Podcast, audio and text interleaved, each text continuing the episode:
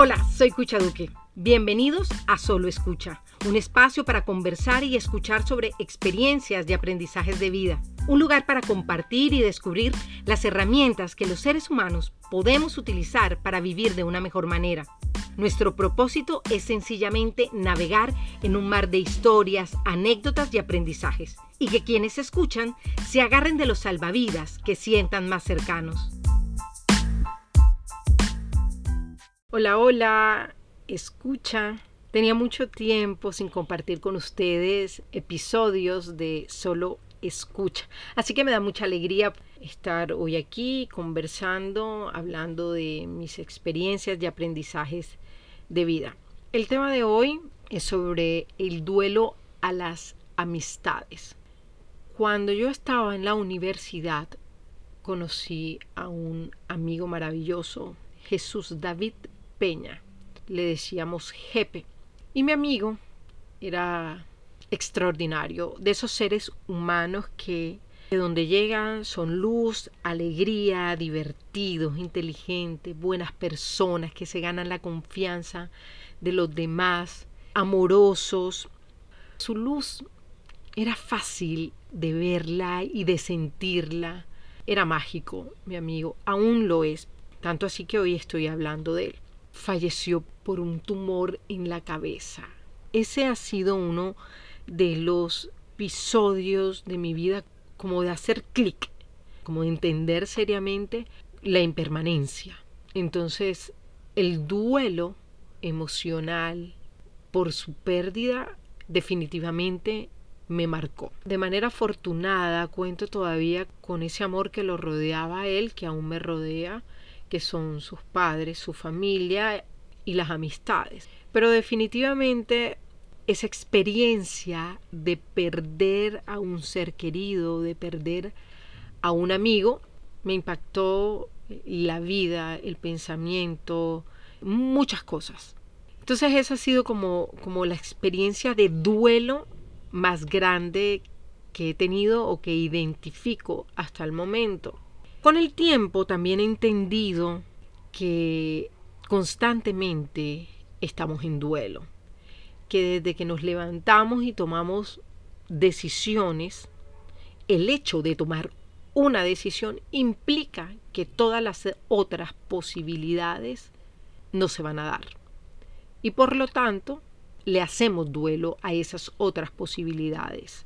En ocasiones, y creo que es más que en ocasiones es frecuente, nos cuesta hacerle duelo al pasado, a esas decisiones que tomamos antes que nos perturban y que nos duelen, porque está comprobado eh, científicamente y por grandes pensadores y meditadores que cuando vamos al pasado podemos experimentar esas mismas emociones, sentimientos de cuando sucedió determinado hecho. Luego entonces, si fue algo desagradable, si nos pasó algo que nos dolió mucho, que nos afectó de manera, no quisiera decir negativa, pero bueno, vamos a utilizarlo, de manera negativa, entonces nosotros vamos a experimentar exactamente lo mismo en el presente. Por el contrario, si es una experiencia placentera, bonita, hermosa, también vamos a experimentar esa felicidad, pero con las amistades, en ocasiones sucede que queremos invalidar todo ese pasado, que tenemos amigos o amigas que han sido muy importantes en nuestras vidas y que por X o Y motivo, ya sea discusiones, hay problemas y hay una, digámoslo entre comillas, ruptura en la amistad, entonces pretendemos invalidar toda esa experiencia maravillosa, todo eso que se vivió, lo que se creció, lo que se lloró, todo lo que conlleva una amistad y no darle importancia o decir que eso no valió la pena. Lo digo porque de unos años para acá yo he empezado mi proceso de duelo a muchas amistades. He entendido que se han alejado y que yo también me he alejado sin aparentemente ninguna razón. Pero por supuesto existirán las razones.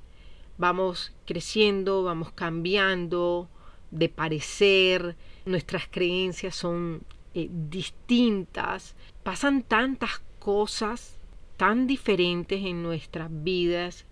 Cada uno es un mundo conectado entre sí, pero nuestras cabezas están en, sus propias experiencias. Nuestro ser está experimentándose en sí. Entonces, comprender que se puede seguir amando, se puede seguir valorando eso que fue, que aún es, traerlo al presente y recordar con gratitud eso que sucedió, eso que se experimentó, eso que vivimos juntos, esa amistad. Es hermoso. Pero siento o mm, he vivido momentos en los que las personas invalidamos eso y no podemos reconocer lo importante, lo valiosa que sigue siendo esa amistad.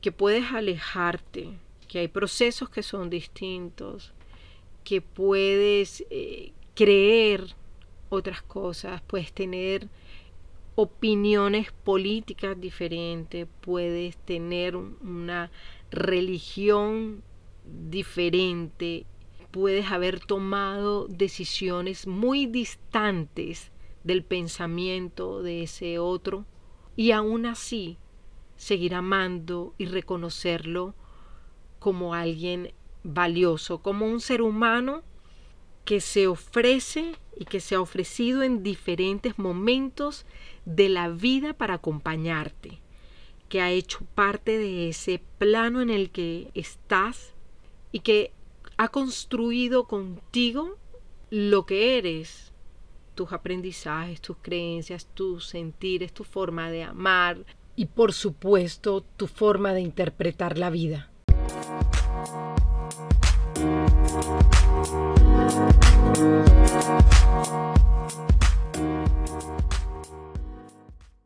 Empecé este episodio conversando sobre mi amigo Jesús David Peña porque creo que es un ejemplo contundente de lo que es enfrentarse a la ausencia de un ser humano, en este caso de un gran amigo. A partir de eso, comprender también cómo en la vida vamos haciéndole duelo a todo.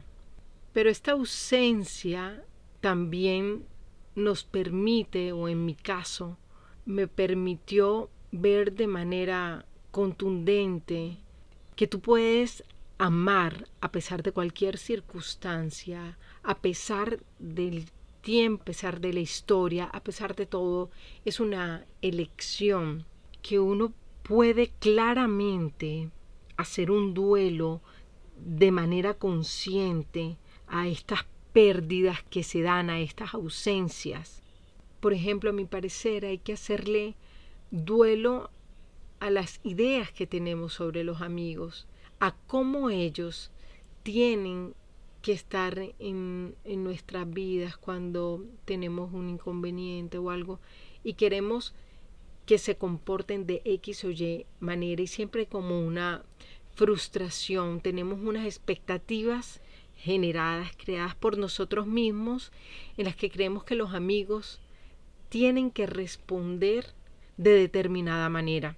Y resulta que al igual que nosotros, esos amigos hacen lo mejor que pueden y ofrecen lo que en ese momento pueden ofrecer.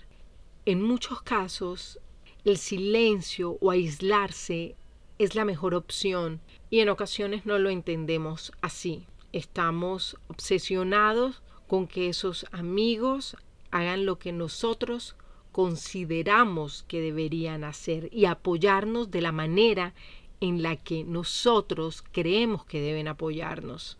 Y definitivamente eso genera rupturas.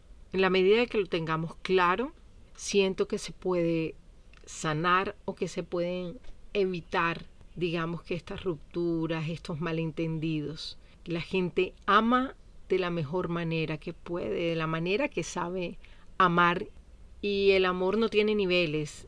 Entonces, estas expectativas no nos permiten seguir conectados a esa amistad. De repente te encuentras haciendo un gran esfuerzo para que la relación, para que esa amistad funcione. Y es eso, un esfuerzo que no debería darse de esa manera, debería ser algo que está ahí, pero te sientes rechazado rechazada porque sigues intentando. Y la pregunta es, ¿intentando qué? Pareciera que añoramos lo, lo que eso fue, que no tenemos esta capacidad de la que les hablaba de reconocer eso maravilloso, quedarnos con eso, agradecerlo y sentir plenitud y felicidad. Para ello, he decidido seguirlo como lo que es, como un duelo en el que finca cinco estadios que, tienen lugar en mayor o menor grado eh, siempre que sufrimos una pérdida. Y habla de, de la negación. Al principio nos negamos a que esto esté pasando. Después viene la ira. Es que nos da mucha rabia y buscamos excusas, pretensiones, el por qué sucedió esto. Y estamos enganchadísimos con esa persona, no damos crédito a que ya no quiera, entre comillas, ser amigo de nosotros, no damos crédito a que esto pueda estar sucediendo y que haya una ruptura o que ya esa persona no, no es parte, por así decirlo, de tu compinche. Y en la fase de la negación, yo creo que se comienza a contactar con la realidad de la pérdida al tiempo que se, que se empieza como a explorar qué cosas hacer para, para revertir la situación. Y quieres volver a estar con ese amigo, insistes en que se hagan los planes, en rescatar eso que, que tenían, pasas después a la depresión, porque a, a medida que avanza ese proceso de duelo, se va asumiendo la realidad de la pérdida, y ya tú eres consciente de que eso no se va a dar, que no hay cómo rescatar, entre comillas, esa, esa amistad. Pero el cuento es que no hay que rescatar nada, hay que dejar ser. Las cosas suceden de determinada manera y simplemente hay que dejarlas ser y apostarle a vivir de la forma más honesta contigo mismo y que no le hagas daño a los demás. Y la quinta que es la aceptación, que supone la llegada de un estado de calma asociado a la comprensión, no solo racional, sino también emocional, de que esta ausencia de esta amistad o de lo que conocías antes como, como lo que era tu amistad y estas experiencias ya no está y que es un fenómeno inherente a la vida humana, eh, que es transitorio, que la gente viene y va y que dan lo mejor de sí y que está en ti aceptar eso como un aprendizaje, lo que te parece chévere o que no es tan chévere, pero que en últimas es lo que te permite crecer y construir comunidad y no de una manera estática. Es más bien una manera en la que la grandeza del amor transformador, creativo, amoroso, apacible, te va mostrando cómo cada ser humano que llega a tu vida cumple una función no solo en ese momento determinado que está compartiendo contigo, sino para siempre, porque ese aprendizaje lo llevarás contigo siempre.